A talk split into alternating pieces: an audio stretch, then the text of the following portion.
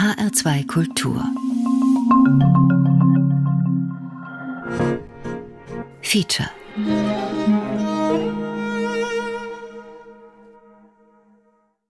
Im Jahr 2022 unterzeichneten Deutschland und Nigeria ein Abkommen über die Rückgabe sogenannter Benin-Bronzen. Mit diesem Abkommen soll Raubkunst aus deutschen Museen an die ursprünglichen Eigentümer zurückgegeben werden. Doch es gibt auch Kritik an der Rückgabe. Zum einen ist unklar, ob die Bronzen in Nigeria werterhaltend und sicher aufbewahrt werden. Zum anderen monieren Kritiker, dass die Herrscher des Königreiches Benin die Kunstwerke durch den Verkauf von Sklaven erwirtschaftet haben. Hören Sie mehr dazu im folgenden Feature, das als Podcast zum Beispiel auch in der ARD Audiothek abrufbar ist.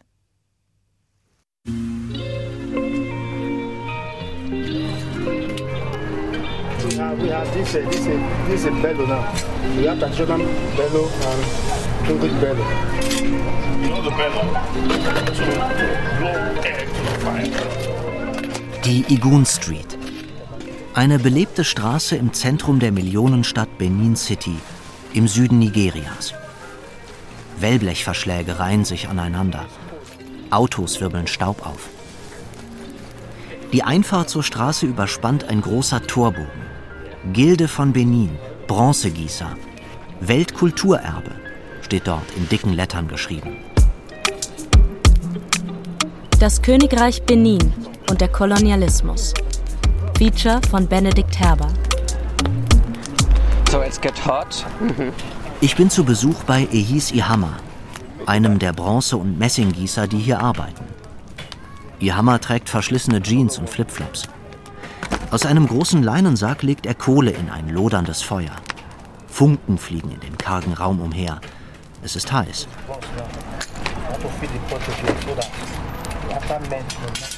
Ehis Ihama bereitet gerade das Gießen seiner Skulpturen vor.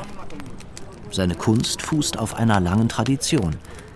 Seit Jahrhunderten werden in Benin City Skulpturen angefertigt. Unter dem Namen Benin-Bronzen wurden sie auf der ganzen Welt bekannt – Sie können heute in Museen in Europa und Amerika besichtigt werden. Auf Auktionen erzielen sie zum Teil sehr hohe Preise.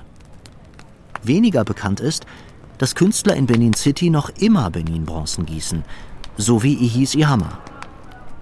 Im Nebenraum zeigt er mir seine Galerie. Uh, elephant on his head, many animals.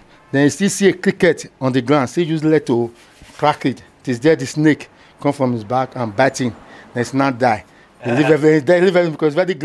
Auf einem wackeligen Holzregal sind seine Kunstwerke aufgereiht. Darunter viele Tierskulpturen, wie ein großer Elefant und eine kleine Grille. Oder mythologische Figuren, wie der Geschichtenerzähler Oano Gigio, der zwei Gesichter hat. Ein gutes, ein böses.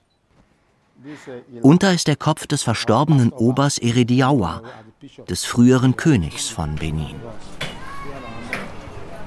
Die Kunst des Bronzegießens wurde von Ehis Ihamas Familie von Generation zu Generation weitergegeben. Wie alle Künstler der Igun Street gehört er der Gilde an. Das sind Familiendynastien, die bereits seit Jahrhunderten Skulpturen gießen. Die Technik, die Ihama anwendet, ist im Wesentlichen dieselbe wie die seiner Vorfahren. Before we start using this was, uh, before we start was, now use what to design. Zuerst nehme ich Wachs, um das Motiv zu entwerfen. Hier zum Beispiel das Gesicht eines Löwen. Die Wachsskulptur umhülle ich anschließend mit Erde und lasse sie in der Sonne trocknen, damit sie eine feste Hülle bildet und nichts abbröckelt, wenn ich sie später über dem Feuer erhitze.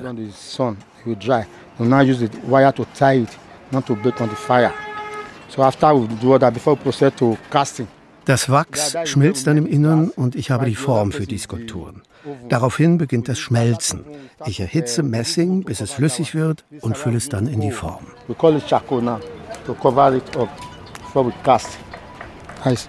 Anders als der Begriff Benin-Bronzen vermuten lässt, handelt es sich beim Material der meisten dieser Skulpturen um Messing.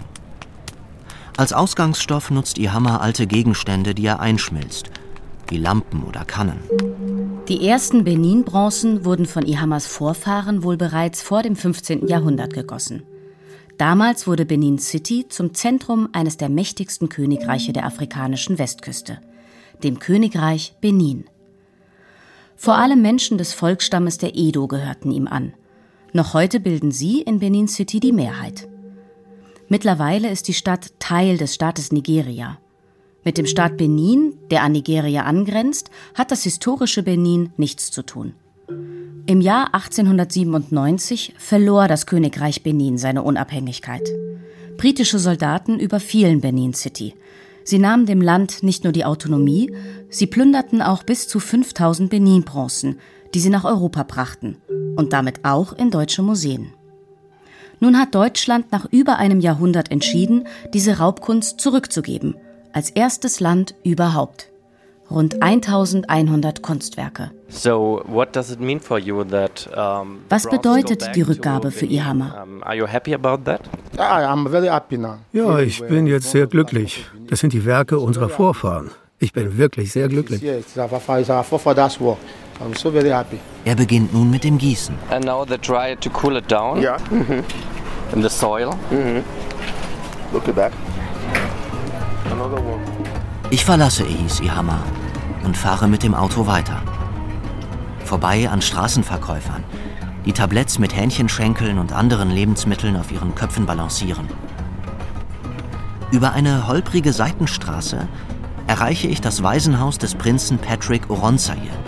Er ist der Onkel von Ober Eouare II., dem aktuellen Oberhaupt des ehemaligen Königreiches.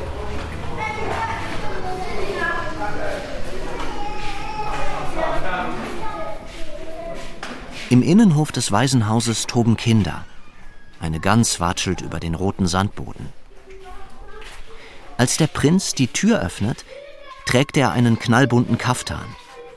In seinem Büro ein wackeliger Schreibtisch, gespendet von Western Union. Darauf der Laptop.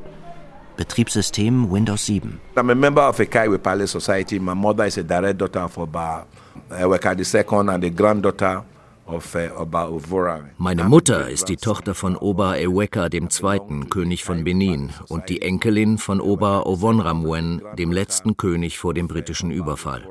Ich selbst bin Mitglied der Royal Palace Society, die man mit der Schweizer Garde in Rom vergleichen kann. Mein Leben ist der Aufgabe gewidmet, für die Sicherheit des aktuellen Königs, also meines Neffen, zu sorgen. Our job is centered around for the rest of our lives the protection of the king. Das ist aber nicht die einzige Aufgabe, der der Prinz von Benin nachgeht. Neben seiner Rolle im Königspalast leitet Oronsaye dieses Waisenhaus. Gegründet hatte es einst seine Mutter. An den Wänden hängen etliche Auszeichnungen. Außerdem ist Oronsaye Kunsthistoriker. Kürzlich war er in der Schweiz, um Benin-Bronzen in den dortigen Museen zu begutachten. Auf dem Laptop klickt er durch die Bilder der Reise. Auch die Schweizer spielen mit dem Gedanken einer Restitution. Dafür sollen Gutachter wie Oronsaye herausfinden, welche der Werke dort wirklich während des britischen Überfalls geraubt wurden. Der Prinz erzählt gerne vom Glanz des historischen Benin. Ab dem 15. Jahrhundert führte es auf Augenhöhe Handelsbeziehungen mit europäischen Großmächten, angefangen mit den Portugiesen. By 1641 1641 übernahmen die Holländer.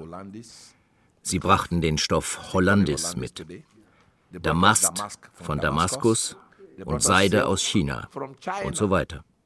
Aber die Sprache des Austauschs, die Sprache des Handels war Portugiesisch.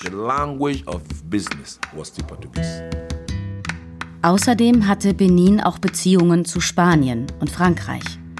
Am stärksten geprägt wurde das Königreich aber durch Portugal. 1486 betrat mit dem Seefahrer João Afonso de Aveiro der erste Europäer Benins Boden. Bald darauf wurde ein Chief, eine Art Stammeshäuptling, als Botschafter von Benin an den Hof von Lissabon geschickt. Die Portugiesen waren beeindruckt von dem Auftreten des Mannes. Ein Chronist nannte ihn einen Mann kultivierter Sprache und natürlicher Weisheit. 1694 sagte der portugiesische Kapitän Lourenço Pinto über das westafrikanische Königreich: Groß-Benin ist größer als Lissabon. Die Stadt ist wohlhabend und industriell.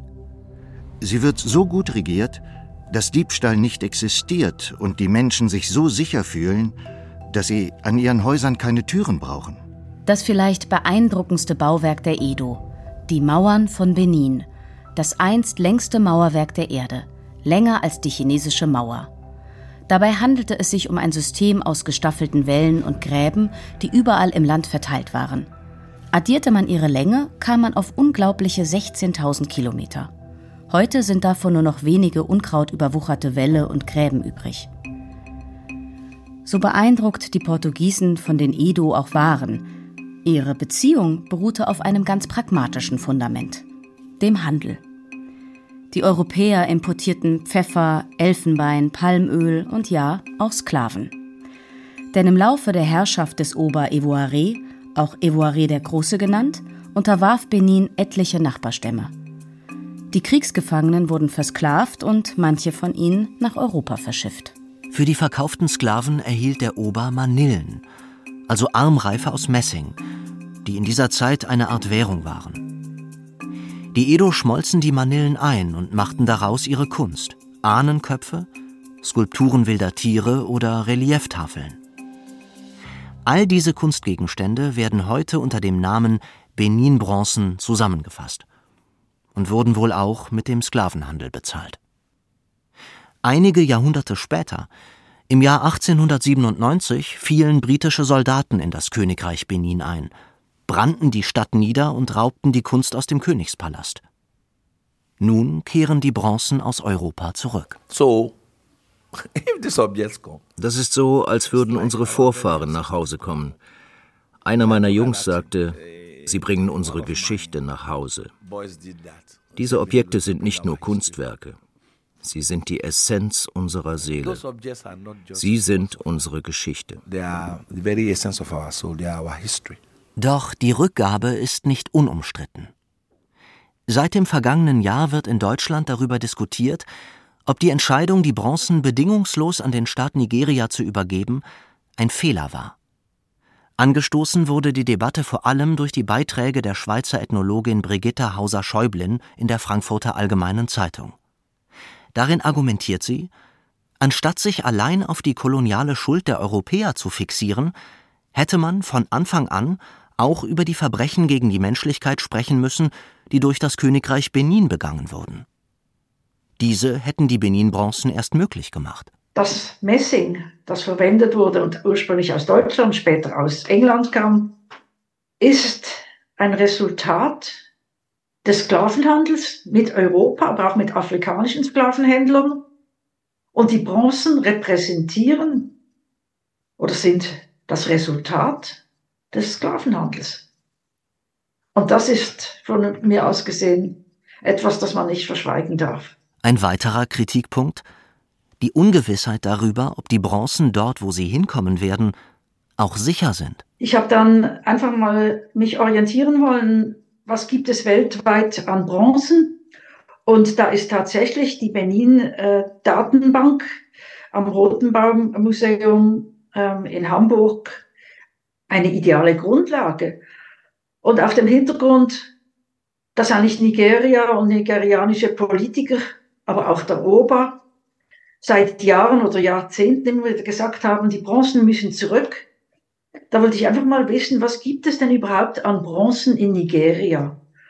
Und musste feststellen und habe dann auch das abgeglichen mit früheren Inventaren und auch mit Aussagen dass offensichtlich im Nationalmuseum von Lagos, also der ehemaligen Hauptstadt, seit der Unabhängigkeit Ende der 60er Jahre hunderte von Objekten nicht mehr vorhanden sind oder in dieser Benin-Datenbank nicht auftauchen. Nach den Recherchen von Hauser Schäublin soll es im Staatlichen Museum in Lagos, der größten Stadt Nigerias, einmal 400 bis 500 Benin-Bronzen gegeben haben. Zum Verständnis – das sind Werke, die nicht von den Briten geraubt wurden und sich schon immer im Land befunden haben. Oder solche, die später von britischen Kolonialbeamten oder Kunstliebhabern nach Nigeria zurückgekauft wurden. Heute weist die Datenbank des Museums dagegen gerade einmal 80 Bronzen auf. Weniger als ein Fünftel. Von nigerianischen Vertretern heißt es, man habe nur noch nicht den gesamten Bestand digitalisiert. Fakt ist aber, es existieren Belege, dass Werke aus dem Museum gestohlen wurden. Manche sind später auf dem europäischen Kunstmarkt aufgetaucht. Warum hat man sich denn nicht intensiv einmal zuerst um die im eigenen Land vorhandenen Objekte gekümmert, also die Benin-Bronzen. Wenn die so wichtig sind für die nigerianische Identität, was ja da immer wieder gesagt wurde, dann wäre es doch selbstverständlich, dass man mal auch die pflegt, dass sie ausstellt, dass man sie aufbereitet und das Minimum wäre, dass man ein Inventar hat. Während nigerianische Museen in den vergangenen Jahrzehnten mit Vernachlässigung und Sicherheitsmängeln von sich reden machten, wurde in Europa viel Geld investiert, um die Werke im Sinne eines Archivs der Menschheitsgeschichte zu bewahren. Nicht nur die Sicherheit spielt eine Rolle, auch die Temperatur oder Luftfeuchtigkeit. Wenn diese Bedingungen nicht gesichert sind, droht dieses jahrhundertealte Kulturerbe irreversibel beschädigt zu werden. Das ist einer der Gründe, warum deutsche Museumsvertreter über Jahrzehnte gegen eine Restitution argumentiert haben. 57 Benin-Bronzen lagern aktuell noch in Frankfurt, im Weltkulturenmuseum. Die mit Abstand größte Sammlung befand sich bis zur Restitution aber in Berlin. 512 der insgesamt 1100 Werke waren Eigentum der Stiftung Preußischer Kulturbesitz. Das ist eine öffentliche Stiftung, die unter anderem das Inventar im Humboldt-Forum verwaltet, mit Sitz im neu errichteten Berliner Schloss.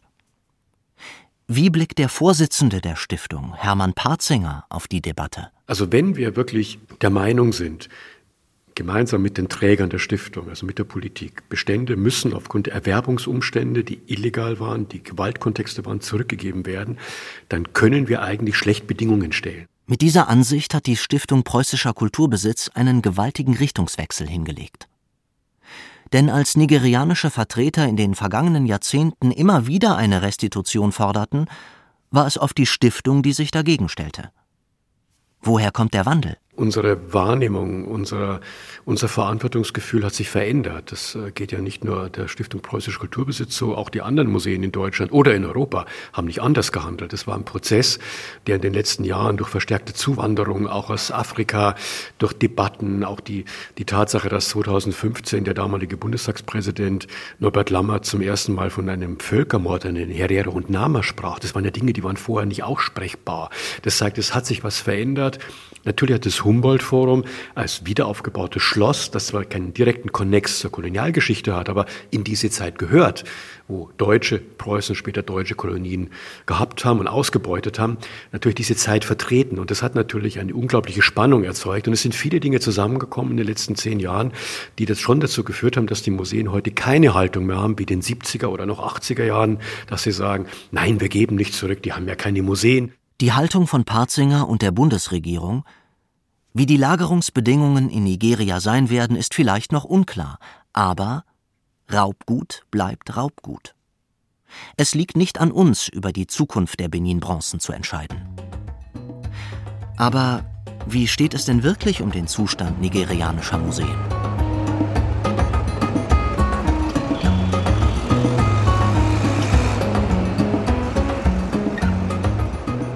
Zurück im Zentrum von Benin City. Auf einem riesigen Kreisverkehr drängen verbeulte Limousinen vor allem japanischer und deutscher Fabrikation. Auf der Verkehrsinsel in der Mitte des Kreisverkehrs steht ein Gebäude, das ein bisschen so aussieht wie ein Wasserturm in rostfarbenem Rot. Es ist das Benin National Museum, also das staatliche Museum hier in Benin City. Geleitet wird es von Kurator Marc Oleitan. Er führt durch die Ausstellung. So usually he has light inside, right? Yeah. Yeah. Der Generator ist ausgefallen. Deshalb gibt es zurzeit im ganzen Museum kein Licht. Alle Werke stehen im Dunkeln. Dabei sind im Benin National Museum echte Schätze ausgestellt. Hinter einer Plexiglasscheibe stehen kleine Männchen mit Musketen und spitzen Helmen aus Metall. Sie sollen Portugiesen darstellen. Und dann ist da dieser Frauenkopf filigran wie die Nofretete. Es handelt sich um die Königsmutter Idia, die von den Edo als Kriegsheldin verehrt wird. Die Benin-Bronzen sind wie Geschichtsbücher. Vermutlich sind viele dieser Werke hier Millionen wert. Ob die Werke wirklich sicher sind, ist schwer zu sagen. Sollte es eine Alarmanlage geben, dann ist die wohl außer Betrieb so ganz ohne Strom. Und Kameras habe ich gar keine gesehen. Was sagt der Kurator über die Sicherheitsstandards in seinem Museum? Um. Ich will Ihnen nur eines sagen. Sie brauchen sich um die Objekte keine Sorgen zu machen. Die Bronzen sind uns freundlich gesonnen, deshalb sind wir ihnen freundlich gesonnen. Wir verstehen ihre Sprache, sie verstehen unsere Sprache. Wir stammen aus derselben Kultur, deshalb wissen wir, wie wir miteinander reden müssen. Sie verstehen uns. Sie kennen unsere Gefühle besser als jeder andere. Die Objekte wissen, dass sie wieder zu Hause sind und noch immer ein Teil von uns sind. Sie sagen sich, okay, hier habe ich gelebt und hierher komme ich zurück. Um die Sicherheit brauchen Sie sich deshalb keine Sorgen zu machen. Nigeria wird alles tun, um Ihnen den größten Schutz zu bieten. Wie konkret die Bronzen im Benin National Museum geschützt sind, will Olaitan nicht verraten. Aus Sicherheitsgründen.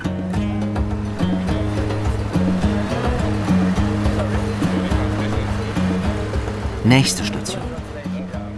Die Baustelle des MOWA. MOWA ist ein Akronym für Museum of West African Art. Der Unterschied zum National Museum könnte nicht größer sein. Hier soll ein hochmodernes Museum entstehen, mit perfekten Lagerungsbedingungen. Für die Benin-Bronzen? So zumindest hieß es lange. Auch die deutsche Bundesregierung hat Geld in das Projekt gesteckt. Auf der Baustelle treffe ich Philipp Ihenacho, den Vorsitzenden der Stiftung hinter dem Projekt. Es sind noch Reste eines alten Krankenhauses zu sehen, das kürzlich abgerissen wurde. Unkraut wuchert aus den Fugen, der Putz bröckelt. Yeah, so this is in good condition compared to what was here. Im Vergleich zum Rest des Krankenhauses, das hier vorher war, ist das hier in gutem Zustand. Es war ein Desaster. Hier willst du nicht herkommen, wenn du krank bist. Die Versorgungslage ist hier unglaublich schlecht. Für Ihenacho versinnbildlicht das alte Krankenhaus vieles, was in Nigeria schiefläuft. Die Infrastruktur des Landes, das Gesundheitswesen, aber auch der Kultursektor, alles marode. Sein Museum soll eine Antwort auf dieses Problem sein. I want to be able to answer the question of young people who say, ich möchte jungen Leuten etwas antworten können, wenn sie mich fragen, wo ich in der Zeit war, als die Dinge in Nigeria immer schlimmer wurden, als das Bildungssystem zusammenbrach, das Justizsystem zusammenbrach, als bestimmte Regierungsbehörden nicht mehr funktionierten. Was hast du dagegen unternommen? What, what did you do about it? And selbst wenn wir hier nur einen kleinen Beitrag leisten, will ich mir trotzdem sagen können, okay, wir haben es zumindest versucht. We tried this. You know, this is something that we did, which we hope gives you something better than what we had. Ihenacho hat für das MOWA eine große Vision. Er will mehr schaffen als nur Ausstellungsräume. Es soll ein Kreativquartier geben, in dem Künstler aus der ganzen Welt arbeiten. Ein Park soll in Zukunft für Entspannung vom hektischen Stadtleben sorgen. Das Museum selbst hat David Adjay entworfen, ein britisch-ghanaischer Star-Architekt. Dessen Karriere bekam jedoch vor kurzem einen Knacks, nachdem ihm drei Mitarbeiterinnen sexuelles Fehlverhalten vorgeworfen haben. Die Frage ist jetzt, was wird im MOWA ausgestellt? Laut Außenministerin Annalena Baerbock sollten es die Benin-Bronzen sein. Das sagte sie zumindest noch im Dezember 2022. Doch im März 2023 kündigte der scheidende nigerianische Staatspräsident Muhammadu Buhari an, die restituierten Bronzen gehen zurück an den aktuellen Ober von Benin, in dessen Privatbesitz. Der plant mittlerweile ein eigenes royales Museum. Eine Baustelle existiert, gebaut wird noch nicht. Stand jetzt bekommt das MOA also gar keine Bronzen. Wie blickt Ihenacho auf diese Entscheidung? So from our perspective, was wir von Anfang an gesagt haben, dass wir eine Institution schaffen wollen, die sich auf Objekte der ganzen afrikanischen Westküste fokussiert. Deshalb hieß es auch immer Museum of West African Art. Dort wollten wir sowohl zeitgenössische als auch antike Kunst ausstellen. Auch wenn Ihenacho weiterhin an Vereinbarungen mit dem Königshaus arbeitet, die es ihm ermöglichen sollen, zumindest einen Teil der Werke als Leihgaben auszustellen, sei es dem Mowa eigentlich nie um die Benin-Bronzen gegangen, sagt er. Wobei, ganz am Anfang habe man schon versucht, den Zuschlag zu erhalten. And we very rapidly found ourselves, particularly in the beginning, Besonders am Anfang wurden wir von vielen europäischen Museen angesprochen, die sich mit uns über die zu restituierenden Objekte unterhalten wollten. Wir haben immer gesagt, die Objekte gehören uns nicht. Wir können nur dann tätig werden, wenn diejenigen, die Anspruch darauf haben, uns die Erlaubnis erteilen. Deshalb haben wir mit allen Beteiligten gesprochen, mit der Bundes- und Landesregierung wie dem Königshaus. Wir haben gesagt, wenn ihr wollt, dass wir in eurem Namen handeln, würden wir das gerne tun. Es wurde aber schnell klar, dass das schwierig werden würde und dass wir uns mit diesem gewaltigen Unterfangen übernehmen würden. That is a massive undertaking to go around and negotiate and keep all the stakeholders informed. Ihenacho glaubt, dass die Bronzen das Potenzial haben, aus Benin City ein afrikanisches Zentrum für Kultur zu machen. Ein bisschen wie das baskische Bilbao mit dem Guggenheim Museum. Schließlich hat die Stadt viel zu bieten. Die bewegende Geschichte, die Mauer. Doch die Entscheidung darüber, was mit den Bronzen geschehen wird, liegt nun in der Hand des Ober. Und das, obwohl Deutschland sie eigentlich explizit an den nigerianischen Staat übergeben hatte. Sollte das kollektive Erbe einer Kultur nicht der Allgemeinheit gehören? So wie viele Schlösser und Kulturschätze in Europa?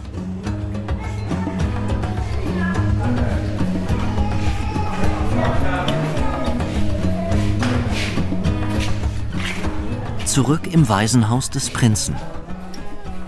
Als Mitglied der Königsfamilie arbeitet Patrick Oronsaye für seinen Neffen, den Ober, als Sicherheitschef.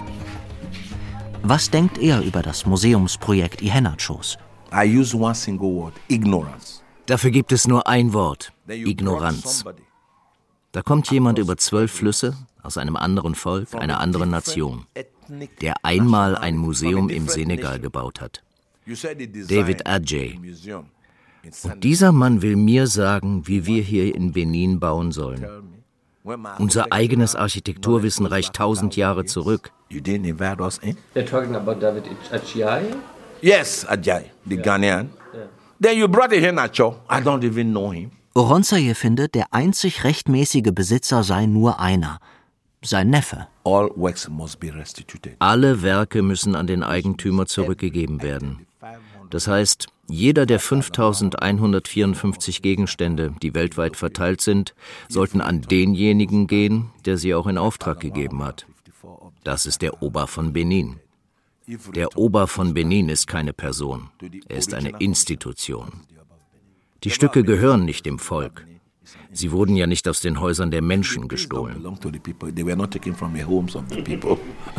Kritik an der Entscheidung, die Bronzen dem Ober zu überlassen, gibt es noch von einer anderen Seite. Von den Nachfahren der Sklaven in den USA. Aktivistinnen wie Deidre Farmer Pellman fordern Deutschland auf, die Rückgabe der Bronzen zu stoppen, die ab dem 15. Jahrhundert angefertigt wurden.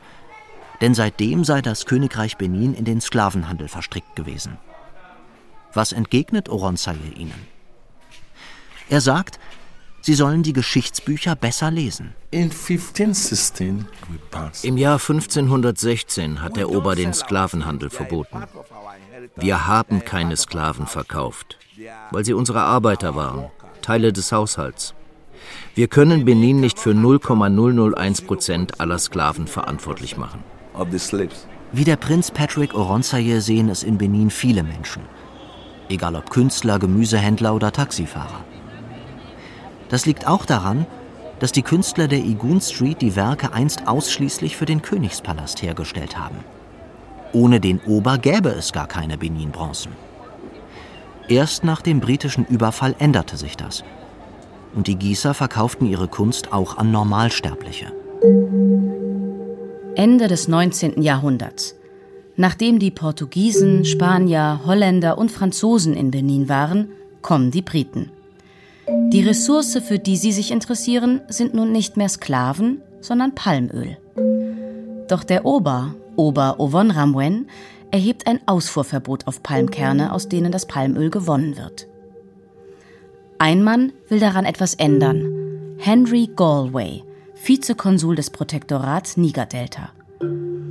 Im März 1892 legt er dem Ober einen Vertrag vor. Wie die Vertragsunterzeichnung ablief, berichtet er später in seinen Memoiren. Der König sei nicht imstande gewesen, den Vertrag zu lesen, habe immer wieder gefragt, Frieden oder Krieg? Frieden, beschwichtigte Galway. Im Vertrag steht, dass sich Benin verpflichtet, das Königreich uneingeschränkt für den Handel zu öffnen, jedoch für keine andere Macht als die Briten. De facto hat Benin in diesem Moment seine Unabhängigkeit verloren. Ob der König sich des Ausmaßes des Vertrags bewusst ist, kann bezweifelt werden. Doch der Ober scheint sich an das Abkommen gar nicht halten zu wollen. Auch in den nächsten Jahren blockiert er den Palmölhandel. Deshalb will 1897 ein weiterer Kolonialbeamter, der Konsul des Niger Coast Protectorate, James Robert Phillips, den Ober aufsuchen. Am 4. Januar bricht Phillips mit einer Delegation in Richtung Benin City auf. Die Delegation besteht aus 250 Menschen. Neben einigen Europäern sind die meisten afrikanische Träger. Was Phillips bewirken will, ist unklar. Seine Männer sind unbewaffnet, in den Kisten tragen sie jedoch Revolver. Die Chiefs des Ober jedenfalls deuten die Mission als Versuch, den König abzusetzen. Im Dschungel attackieren sie die Delegation. Eines der wenigen Dokumente, die vom Überfall berichten, ist die Schilderung des Chief Ocho Ibadan, eines Anführers des Ober. Die Weißen unterhielten sich und lachten miteinander.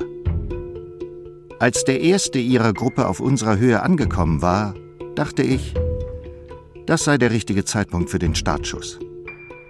Ich tötete einen Schwarzen, der dicht neben den Weißen lief. Dann feuerten alle meine Soldaten. Und wir töteten viele.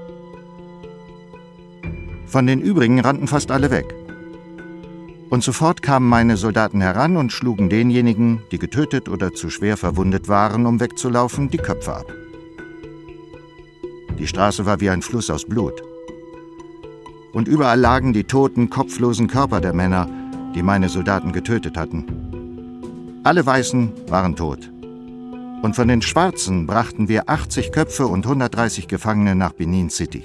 Fast alle Männer der Mission, Europäer wie Afrikaner, sterben. Zwei Briten aber gelingt es, dem Massaker zu entkommen. Eine Woche später erreichen sie London und berichten von dem Überfall.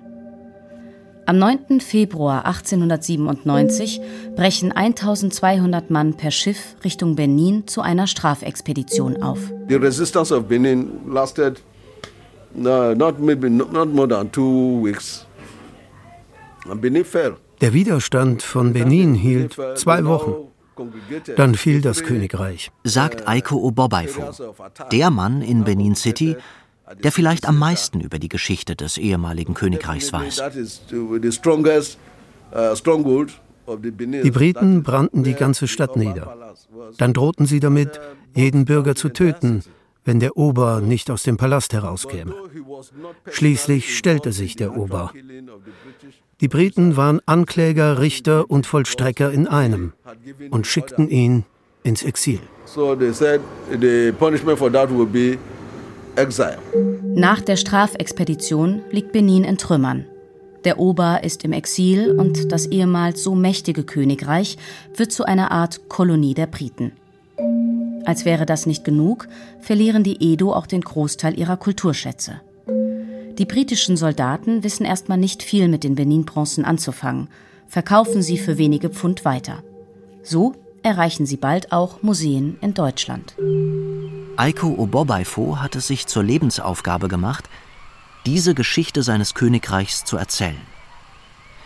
Gegenüber einer geschlossenen Textilfabrik am Rande von Benin City liegt das Institute of Benin Studies, das Obobaifo gegründet hat. Es riecht nach gemähtem Gras. Auf den Mauern flitzen bunte Eidechsen entlang. Es ist das erste Forschungsinstitut zur Geschichte des Königreichs Benin. Dabei ist Oberbeifo eigentlich gar kein Historiker. Well, I, I worked as a, a marine navigator with the Federal Ministry of Agriculture. Früher habe ich in der Fischereiabteilung des Landwirtschaftsministeriums gearbeitet. Mein Spezialgebiet Tiefseefischerei. Während dieser Zeit habe ich festgestellt, dass es viele Wissenslücken bei der historischen Dokumentation von Benin gibt. Uh,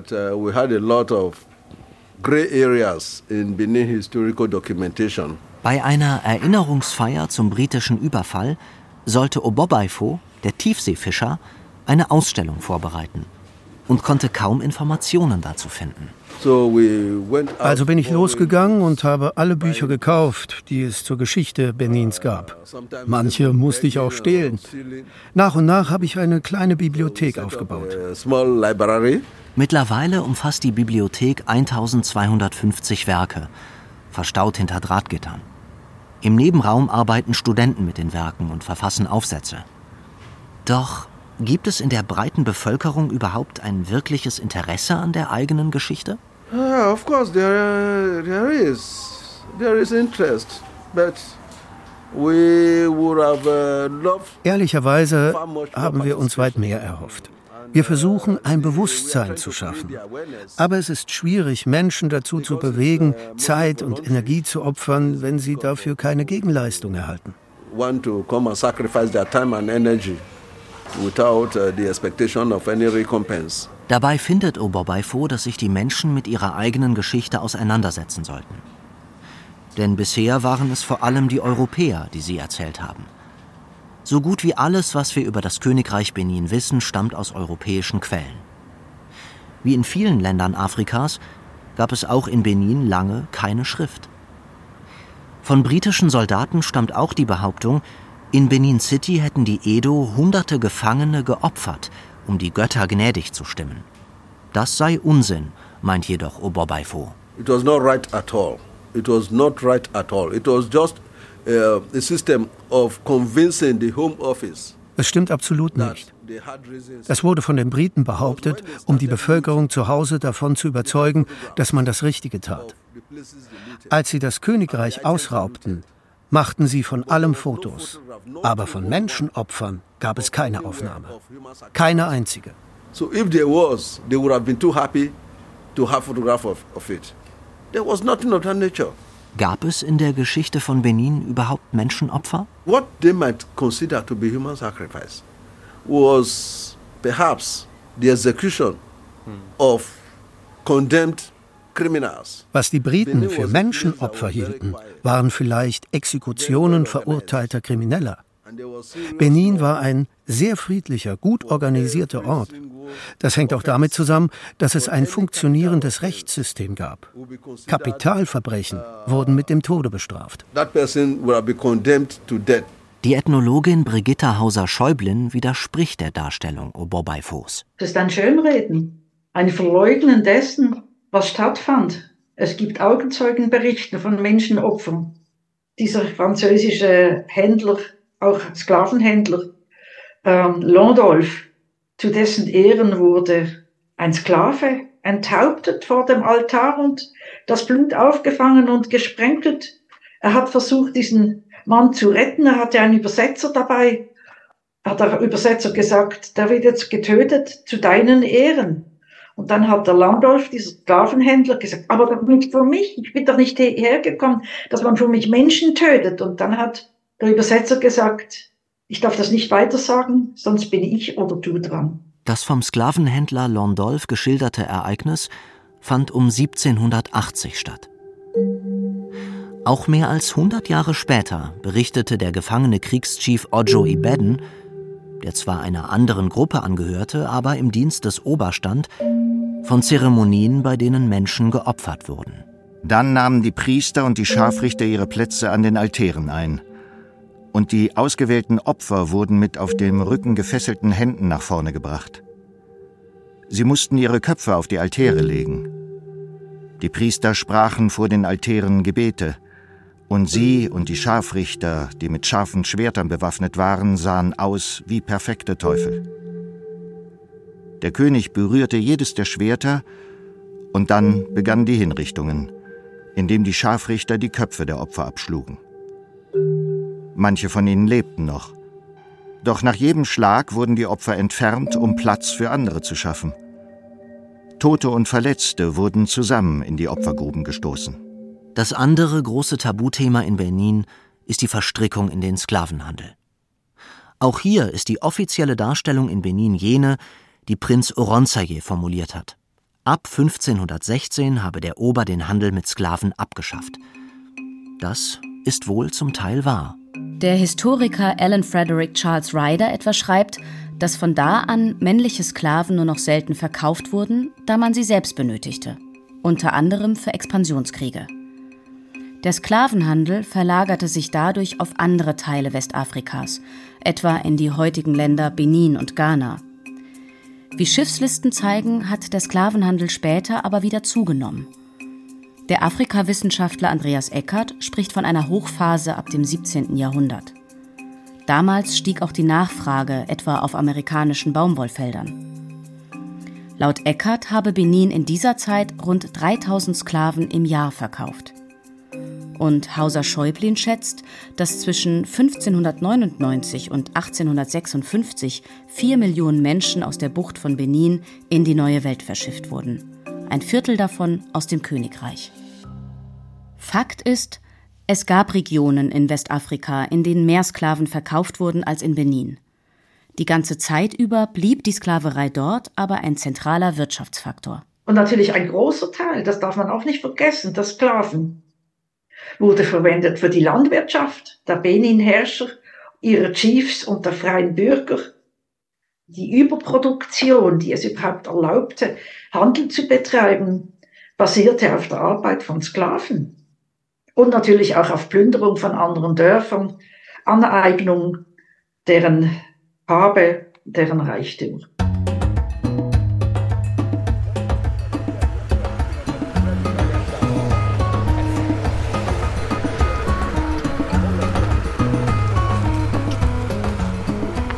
Zurück auf der Baustelle des MOBA. Am Rande des Geländes befindet sich ein kleiner, zugemüllter Wald. Philipp Ihenacho, der Vorsitzende der Stiftung, kämpft sich durch das Geäst. Plötzlich tauchen mehrere Dutzend Grabsteine vor uns auf. Es ist ein Friedhof der Briten. Er schiebt eine Schlingpflanze zur Seite, liest die Inschrift eines Grabsteins. July 12, 1930 maybe? 1930, yeah. Yeah, I think so. Um, very annoying. And there's another one here that has. Der Friedhof ist nicht der einzige Fund auf der Baustelle. Bevor die Arbeiten losgingen, entdeckten Archäologen unter der Erde Behälter aus Terrakotta und Reste von Pfeifen, die auf dem königlichen Hof geraucht wurden. Wer will, kann darin ein Symbol erkennen. Seitdem die Bronzen zurück nach Benin gehen, wird ein Stück verschüttete Geschichte freigelegt. Was Experten wie Obobaifo vom Institute of Benin Studies seit Jahrzehnten versuchen, bekommt einen neuen Schub. Ihenacho schickt Lehrer in Schulklassen, die über die Vergangenheit aufklären. So beginnen die Menschen in Benin City sich allmählich damit zu beschäftigen, wo man herkommt, wer man ist und wo man eigentlich hin will. Die Rückgabe der Benin-Bronzen ist der Katalysator dafür. Für Ihenacho ist klar, wohin diese Diskussion führen muss. One of the things that hasn't happened yet, I think, um, in West Africa generally and Nigeria, is an acknowledgement about eines der Dinge, die meiner Meinung nach in Westafrika, insbesondere in Nigeria, noch nicht geschehen sind, ist die Anerkennung der allgemeinen Beteiligung am Sklavenhandel. Der Westen hat sich einer sehr unangenehmen Zeit gestellt, in der insbesondere bestimmte Nationen damit beschäftigt waren, versklavte Menschen zu kaufen und zu verkaufen und sie auf Plantagen und so weiter einzusetzen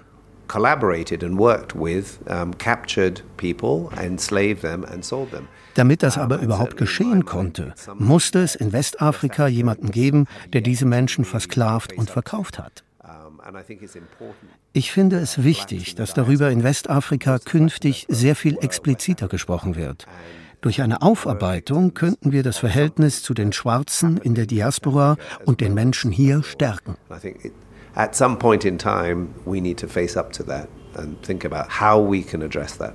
Ob im Frankfurter Weltkulturenmuseum oder im Berliner Humboldt-Forum. Auch wenn Bronzen bereits nach Nigeria zurückgegeben wurden oder bald werden, einige Exemplare werden dort weiterhin zu sehen sein, als Leihgaben aus Nigeria. Die Museen wollen die Möglichkeit nutzen, um den Diskurs zu fördern. Im Rahmen der Ausstellung Perspektiven, die bis Ende Januar 2024 in Frankfurt läuft, lud das Weltkulturenmuseum Künstler aus Nigeria ein, um ihren Blick auf die Werke zu teilen. Und Hermann Parzinger vom Humboldt-Forum plant, auch den Sklavenhandel Benins in Ausstellungen zu thematisieren. Wir wollen hier keine Zensur von Ausstellungen, sondern die Geschichte des Königreich Benins muss natürlich auch mit allem, was dazugehört, präsentiert werden. Das ist natürlich eine Geschichte eines Reiches, die äh, durch Handel mit Europäern natürlich sehr wohlhabend wurde. Dazu gehört aber auch, dass dieser Reichtum natürlich mit Sklavenhandel zu tun hatte. Wirklich, es gibt eben diese Geschichte selten äh, eindeutig schwarz und weiß, sondern die Geschichte ist voller Grautöne. Und ich glaube, gerade als Wissenschaftler sind wir verpflichtet, die Öffentlichkeit wirklich über diese ganzen Grautöne zu informieren.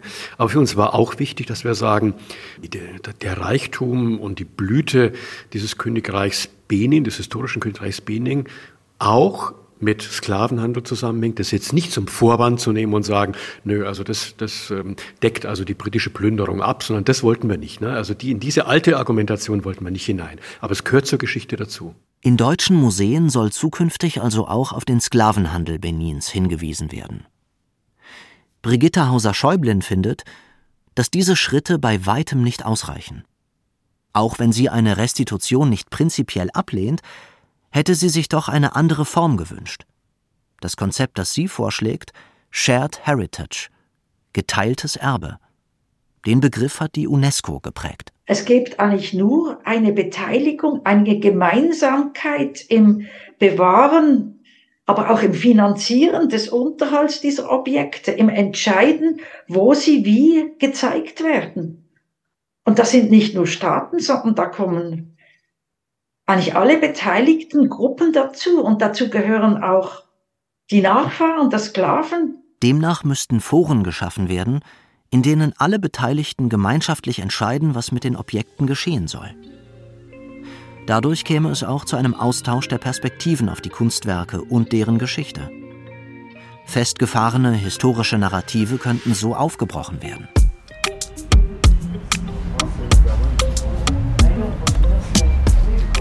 Zum Abschluss der Reise bin ich noch einmal nach Lagos geflogen. Die 15 Millionen Einwohner-Metropole liegt eine Flugstunde von Benin City entfernt. Dort besuche ich das National Museum. Jenes Museum, bei dem der katalogisierte Bestand so stark von historischen Berichten abweicht. Im Innenhof riecht es nach frisch gemähtem Rasen und blühenden Hecken. Auf einer der Stufen sitzt eine junge Frau Anfang 30, die weite Leinenkleidung trägt. Okay, let me just have like a brief introduction. Yeah. okay, so I am Osaru Obaseki, as you already know. Ich will mich kurz vorstellen. Ich bin Osaru Obaseki und arbeite als bildende Künstlerin. I like exploring with different materials. Ich finde, als Künstlerin sollte ich die Freiheit haben, unsere Gesellschaft zu kommentieren, sie zu formen. Dafür nutze ich Materialien, die diese Botschaften am besten transportieren. In ihren Ateliers in Lagos und Benin City arbeitet Obaseki mit Sand, mit Farbe und seit einigen Jahren auch mit Messing. Damit ist sie die zweite Messinggießerin in der Geschichte Benins, nach Elizabeth Olowu, der Tochter von Ober Akensua II. Ihre Skulpturen unterscheiden sich stark von denen Ehis Ihamas in der Igun Street. Sie interpretiert historische Motive neu, verfremdet sie und verleiht ihnen damit etwas Expressives. In der traditionellen Gießergilde von Benin City gibt es sonst nur Männer. Wird Obaseki dort toleriert? I wouldn't quite use the word tolerate. So, like I said, I already started interacting with these people. So toleriert ist, glaube ich, das falsche Wort. Natürlich betrachten mich die Künstler der Igun Street nicht als Teil von ihnen. Ich gehöre ja nicht zu ihren Familien, ihrer Gilde. Aber sie sehen in mir eine junge Frau aus Edo, die hart arbeitet und sich den Stereotypen widersetzt. Jemand, der etwas anders machen will, kreativ sein will. Ich würde sagen, sie akzeptieren mich auch ein kleines bisschen. In ihrer Kunst verbindet Obaseki Vergangenheit mit Gegenwart. Was bedeutet ihr die Rückgabe persönlich? I feel the discourse around the reparation and restitution Aus meiner Sicht ist der Diskurs um die Rückgabe ein Schlüssel für ein größeres Kunstbewusstsein. Die Bronzen zurückzubekommen ist das eine. Was aber passiert als nächstes? Als junge Kreative will ich hinter die Fassade blicken. Ich stelle Fragen wie, Gibt es nicht mehr als die Bronzen, das von Wert ist? Wir haben doch auch Poesie, wir haben Terrakotta. Welche Aufmerksamkeit schenken wir diesen Dingen? Der größte Vorteil der Restitution ist aus Sicht von Obaseki vor allem eines. Kunst gewinnt im allgemeinen Bewusstsein eine größere Bedeutung. then when you tell your parents you want to study art or you want to go to school to do music, they just see you as an unserious person. They didn't really see Wenn man früher zu seinen Eltern gesagt hat, ich will Kunst studieren, dann stieß man auf Unverständnis. Niemand hat das ernst genommen. Lieber sollte man Medizin studieren. So most parents then would want their kids to go study medicine because they thought it was a good enough career path for their kids. So they were seeing, they were looking at career paths that brought value aber das ändert sich allmählich. Unter anderem durch die Debatte um die Benin-Bronzen erkennen unsere Eltern jetzt, dass Kunst von Bedeutung ist. Man kann damit nicht nur Geld verdienen. Sie ist auch wertvoll für die Gesellschaft. Bisher musste Obaseki nach Europa reisen, um viele Kunstwerke ihrer Kultur bestaunen zu können. Einmal hatte sie dazu die Gelegenheit. Vorletztes Jahr wurde sie für ein Programm ausgewählt, mit dem sie das British Museum in London besuchen durfte. Sie war schwer beeindruckt. Viele Nigerianer haben dieses Privileg nicht, denn sie bekommen kein Visum für europäische Länder. Was denkt Obaseki darüber, wo die Bronzen in Nigeria einmal ausgestellt werden sollen? I don't have like a personal opinion where it should be displayed, but I know that Dazu habe ich keine persönliche Zu Die Entscheidung liegt letztlich beim Palast und der Regierung.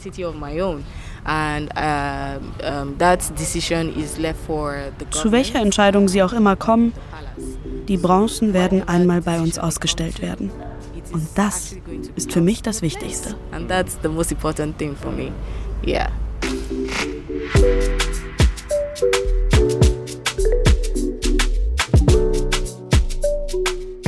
Sie hörten Das Königreich Benin und der Kolonialismus.